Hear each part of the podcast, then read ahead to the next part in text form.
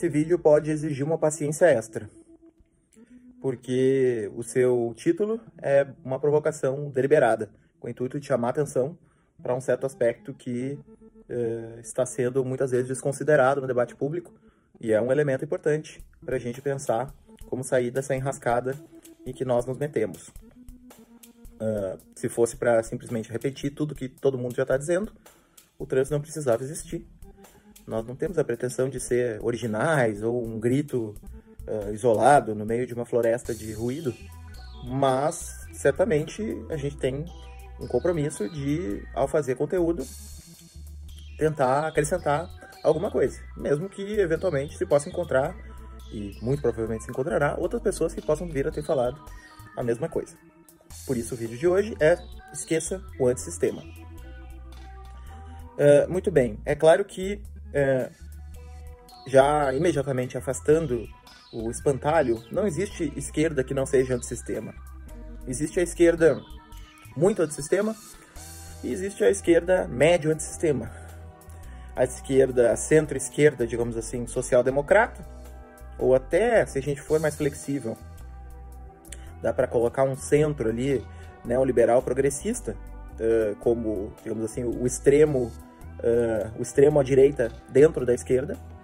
E lá na outra ponta, né, a gente tem a esquerda muito antissistema, que é rigorosamente não só anticapitalista, mas antipatriarcal, antirracista, né, ou seja, todas as estruturas que formam a sociedade tal como ela está posta são estruturas que devem ser modificadas. Né? Portanto, ela é uma esquerda rigorosamente uh, antissistema.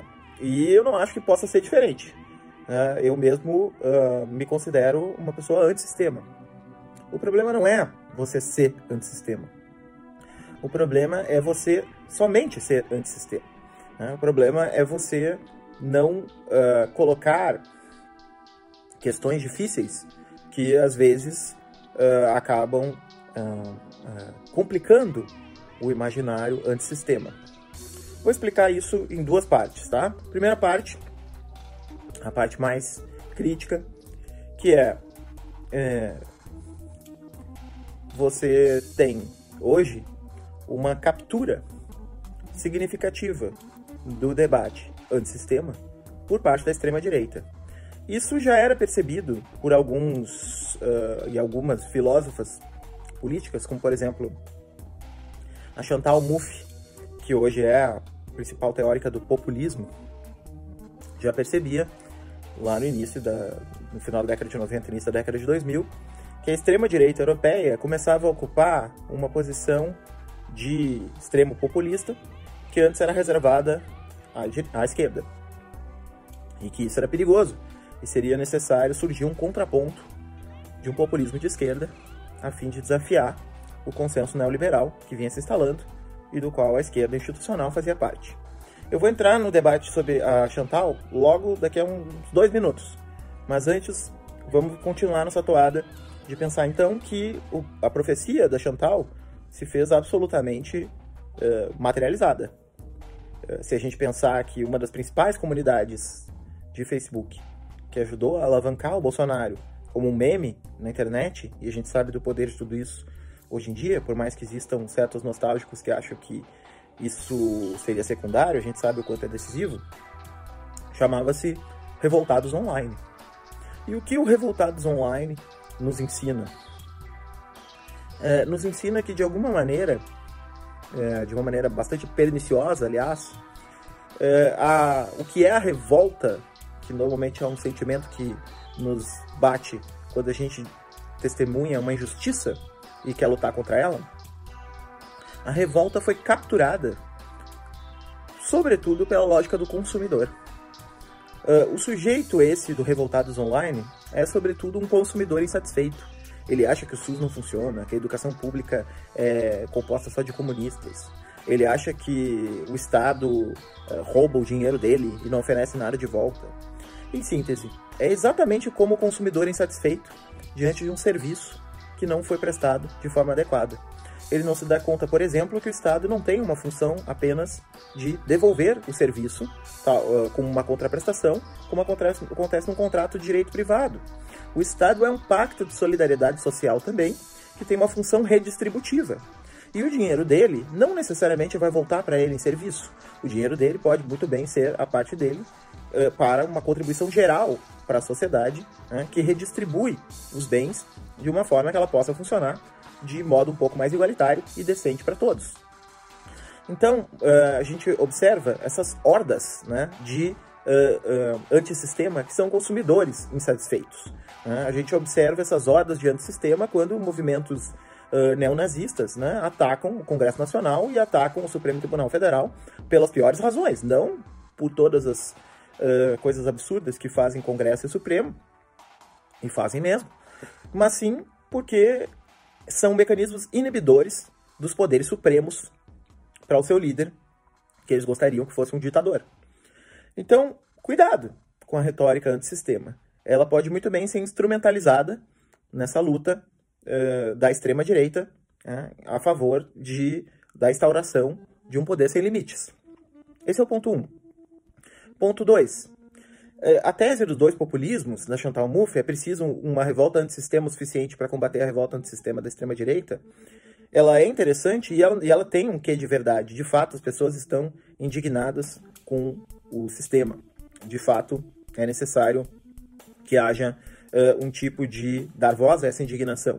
Porém, porém, nós não podemos perder de vista que a revolta antissistema da extrema-direita e a revolta da extrema, da extrema-esquerda não são simétricas. Existe uma diferença substantiva entre elas, que é a extrema-direita quer simplesmente levar ao limite todas as injustiças que já estão colocadas. Ela não reconhece opressão, ela não reconhece injustiça. Ela acredita que o mais forte tem o direito de governar. Uh, portanto, ela não precisa mexer nada na sociedade atual, ela só precisa desfazer qualquer freio civilizatório que tenha sido conquistado nos últimos séculos e voltar a um mundo em que os poderosos governam sem limites. Já a extrema esquerda, quando defende a ideia de uh, antissistema, ela tem como propósito transformar integralmente o sistema. E, portanto, a tarefa dela é muito mais difícil sob todos os ângulos. Né? Uh, o primeiro ângulo é muito mais difícil convencer as pessoas, sobretudo pessoas em situação de precariedade, que é aquelas a que a extrema esquerda se dirige, de que elas têm que mergulhar numa aventura em que elas vão destruir tudo e colocar um outro mundo no lugar. Porque se essas pessoas vivem na precariedade, essa sensação de viver no caos e na destruição, de viver nas ruínas, já é a experiência cotidiana dessas pessoas. Então, muitas vezes, o que essas pessoas estão buscando não é a destruição, né? e sim o que elas estão buscando é a segurança, justamente. Né? Elas estão buscando é uma estabilidade. Então, uh, essa ideia de que basta destruir para que haja uh, a emergência de um novo mundo pode ser interessante do ponto de vista estético, né? pode, ser, pode traduzir uma certa sensibilidade revolucionária importante, subversiva importante, mas ela não é suficiente para atingir o grande público porque muitas vezes o grande público já está numa situação caótica e destrutiva e ele não quer simplesmente repetir a sua experiência. Por isso, a minha provocação nesse vídeo que já está ficando mais longo que de hábito é a seguinte: muitas vezes é, é óbvio que toda esquerda sempre será antissistema. É óbvio que em alguma escala nós sempre desafiaremos o establishment. É óbvio que nós queremos uh, dissolver o capitalismo, o patriarcado, o racismo e todas essas estruturas opressivas da sociedade. Mas nós não temos que ter medo de pensar as coisas de uma maneira estruturada. Nós não podemos ficar apenas no campo da recusa, do negativo. Nós também precisamos ter, desenvolver alternativas que possibilitem uh, dar vazão a transformações radicais. A pergunta que o leigo faz, e que muitas vezes a gente ridiculariza, por exemplo, ah, se nós uh, terminarmos com a polícia, uh, como uh, vão se reprimir os crimes de estupro ou de homicídio? A gente não deve ridicularizar esse tipo de pergunta. Né? Embora seja uma pergunta bastante óbvia, uma pergunta bastante fácil, muitas vezes a gente realmente não tem uma boa resposta para isso. Então é preciso começar a levar a sério essas perguntas do senso comum se a gente quer que efetivamente as nossas pautas sejam transitáveis na, entre a maioria das pessoas e, sobretudo, entre as pessoas que são destinatárias dessas pautas, que são pautas baseadas na solidariedade social. Por isso, a gente precisa desenvolver uma linguagem que não seja uma linguagem puramente do negativo e da destruição.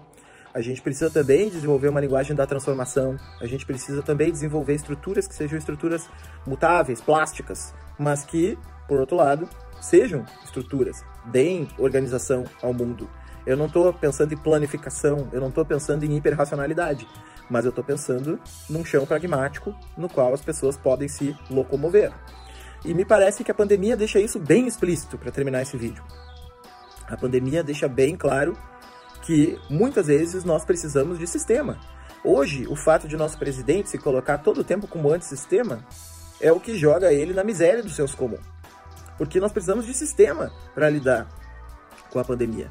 Nós precisamos de uma organização entre as instâncias de saúde, nós precisamos que as pessoas se comportem de acordo com regras, né? nós precisamos de uma série de coisas organizadas.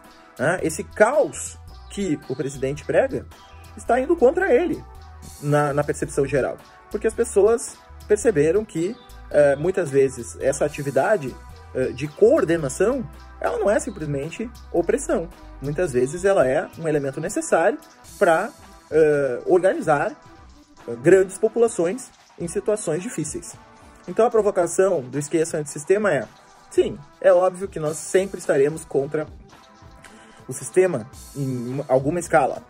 Seja muito, seja pouco, dependendo de onde você estiver na esquerda. Por outro lado, não se esqueça, apenas ficar fixado nessa ideia pode ser sim um elemento de comodismo. Pode ser sim uma, uma situação em que você fica como aquilo que eu já citei do Zizek, que eu acho realmente uma boa frase, apaixonado pelas próprias ideias. Cuidado para não se apaixonar em excesso pelas próprias ideias e esquecer que a política não é só um exercício de uma bela alma que se revela, como já dizia o Hegel, né? e sim um exercício de pôr o pé no chão e transformar, de fato, o mundo, tal como ele está colocado, para uma condição melhor.